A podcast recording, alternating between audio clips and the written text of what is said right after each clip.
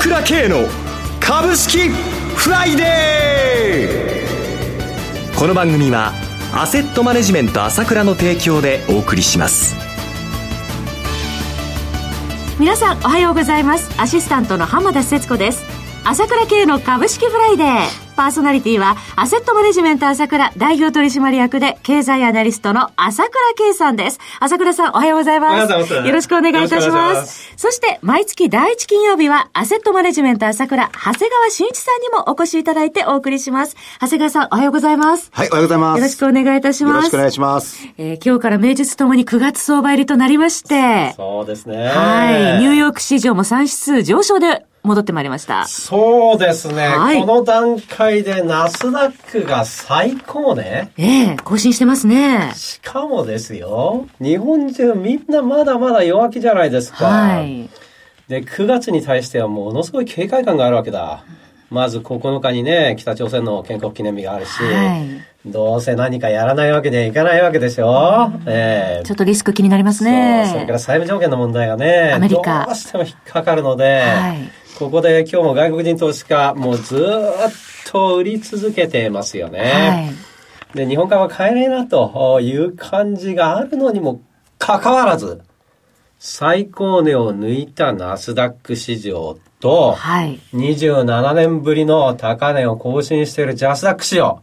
それから小型株指数が9連投で、はい、こちらも26年ぶりの高値になってきた。このコントラストは何ですか、一体？はい。暑さありますね。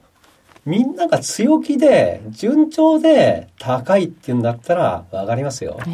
弱気で、超弱気で、しかも PR13 倍まで落ちちゃったというところにもかかわらず、しかもこれだけ懸念材料があって、それでも上がってこようとしてるんですよ。はい、これで、北朝鮮の問題が片付きました。9日終わっちゃって。とりあえず沈静化しました。それから、アメリカでは嵐でね、ハービーで大大問題が出ましたけども、大問題になってますけど、えー、自然災害ですね。この自然災害でかえって債務上限の問題っていうのはね、早く片付けなきゃならないという、こういったことになってくるわけだ。はい。とすると、この問題は意外に傾いちゃうかもしれないんですね。うん、その場合、日本株は空売りで売り込んでる。全部日銀が買い買い取ってるわけだ。えこの反動がどうなるかと。9月は上下動くでしょうけども、ね、下に動くと思われてまして、その警戒感が強いですが、逆目に大きく出る可能性が出てきたと、はい、いうふうに考えるべきだと思いますね。はい。そうすると、ちょっと9月相場期待できそうな感じがいたしますね。難しいけれども、はい、ね、弱気になるのは危険ですよということを言っておきます。はい。それでは、ここで CM です。この後じっくりお話を伺っていきたいと思います。鋭い分析力で注目を集める経済予測のプロ、朝倉慶。日々のマーケット情勢や株式情報、個別銘柄の解説を、朝倉本人が平日16時、メールでおよそ7分の音声を無料で配信中。株の判断に迷ったら朝倉慶。詳しくは、アセットマネジメント朝倉のウェブサイトへ。本日の市況解説無料メールマガジンにご登録ください。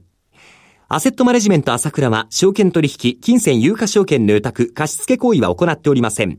また、情報提供する金融商品のお取引では、相場変動などにより損失を生じる恐れがあります。取引説明書、契約締結前交付書面などを十分にお読みいただき、ご理解の上お取引ください。金融商品仲介業者登録、関東財務局長金中第605号。ところで、朝倉さん、アセットマネジメント朝倉のスタッフの方、メディアに続々登場するらしいですね。そうなんですよね。えー、まず来週9月4日の夕刊富士カバングランプリ。はい、月曜日。当社の秘密兵器、長瀬泉が登場するんですよね。新進気鋭の長瀬さん。そうなんですよ。えー、えー、えー、ぜひ期待したいところです。そして、長谷川さんの優勝に続いてフレッシュな旋風ということで、この長瀬さんトップをぜひ、株ワングランプで狙ってもらいたいところですよね。そして、本日も株式ダービーのコーナーでおなじみ、長谷川慎一さんの書籍第2弾、9月1日本日出版されるそうですね。そうなんですね。これまたですね、タイトル。はい。株で月10万円のお小遣いと、将来1億円に、1億円に化ける方法。うわ、なんだかすごいワクワクするタイトルですが。いやあまりにもワクワクして、とちっちゃいましたね。まあ本当にね、えー会社員で副業でね、はいかあの株式と投資始めた方とかね、ええ投資に関してまだよくわからないと、怖いと、そういうふうに思ってる人はね、この本を読んで、はい安心してもらって調子にた、まあ、チャレンジしてもらいたいところですよね。そうですね具体的な事例とかね、後半は長谷川の思いが書いてありますから菅ね。さん、そのあたりいかがですか？そうですね。えー株式投資は皆さん、あのーまあ、企業のオーナーになってですね、はい企業の成長を応援できる素晴らしい仕組みです。不動産投資みたいに大きな額を用意しなくても、チャレンジできますんで、ぜひこの本を読んで取り組んでもらいたいです。えー本日9月1日発売、タイトルは株で月10万円のお小遣いと将来1億円に化ける方法です。価格は1500円の税別。パル出版から発売ですね。えっと、まあ、9月1日から大型書店に払う予定なんですけども、はいえっと、購入していただいた方が全員に、ええまあ、プレゼントキャンペーンを開催します。はいで、長谷川の、お銘柄の、この音源をプレゼントしますんでね。はいぜひね、購入してもらいたいと思いますね。いち早く書籍を手に取りたい方は Amazon または書店でお手に取りください。えーそしてプレゼントキャンペーンは ASK1 のホームページをご覧になってください。アルファベットで ASK1、1は数字の1です。ASK1 とインターネットで検索してください。トップページのバナーをクリックしてください。またはフリーダイヤル0120-222-464 0120-0120-222-464までお電話ください。さて、その長谷川さんのコーナー。ここからは、長谷川新一の株式金曜ダービーのコーナーです。長谷川さんに注目銘柄を挙げていただきまして、さらに、次回ご出演時には取り上げた銘柄の1ヶ月間のパフォーマンスを検証、長谷川さんの予想を採点しようというものです。ただ一つお気をつけいただきたいのは、買い推奨するものではありません。長谷川さんの視点で注目される銘柄を挙げていただきます。投資の最終判断ご自身で行ってください。まずは8月4日、先月ご出演時の銘柄検証しますが、5銘柄、ベクトル日本ライフライン、M&A キャピタルパートナーズ、元気、V テクノロジー、えすべて上昇で、えー全勝という結果となりました。さて、今月はどの銘柄ご紹介いただけるでしょうか？長谷川さんお願いします。はい、えー政府が強烈に推し進める働き方改革。まずは関連する2銘柄を紹介します。はい。最初にご紹介するのは、えーアセンテックです。はい。東証マザーズ上場コード番号3565。昨日の終値は200円安4525円でした。8月30日に4925円の高値をつけています。はいえー仮想デスクトップを実現するためのソフトウェアの輸入代理店です。はい仮想デスクトップとは、デスクトップ環境をサーバー側で管理するため、自宅や外出先でも自分のスマホやパソコンで自由に仕事ができます。はいまた、画像、半導体大手の NVIDIA との提携が話題を呼んでいます。そうですね。働き方改革関連一銘柄目でした。はい。次にご紹介するのは、幼児活動研究会です。はい。えー、東証ジャスタック上場コード番号2152、昨日の終値134円高1554円、昨日1580円の新値取っています。えー待機児童問題に幼稚園2歳児受け入れという記事が昨日の日経新聞に出ていました。はいここは全国の幼稚園、保育園で課外体育指導を手掛けています。幼稚園が終了した後、課外授業として体育指導を行います。ここが指導する幼児がテレビなどでバク転をしたりですね、ええすごく高い飛び箱を飛んだりする姿をご覧になった方もいるのではないでしょうか。そうですね。リード教育されてますもんね。はいはい。続いていかがでしょう？はい。次にご紹介するのは第一成功です。はい。東証一部上場で、えーコード番号6640、昨日の終値22円安、2491円でした。はい。えーコネクターの大手で、導電性の高い再線同軸コネクターに強みを持っています。はいもともとは相手型ブランドで製造する OEM が主体でしたが、利幅の大きい自主ビジネスにシフトして成功しています。スマホ向けは横ばいですが、パソコン向けの基板と基板を結ぶコネクターが好調です。今後期待が大きいのが車載向けです。はい車載向けではコネクターだけでなくセンサーも好調。既存ビジネスのフル稼働に加え、次期モデルも受注を決め、自社ブランドのコネクターが大きく伸びています。また、この6月からですね、量産開するのがロボット向けのトルクセンサー。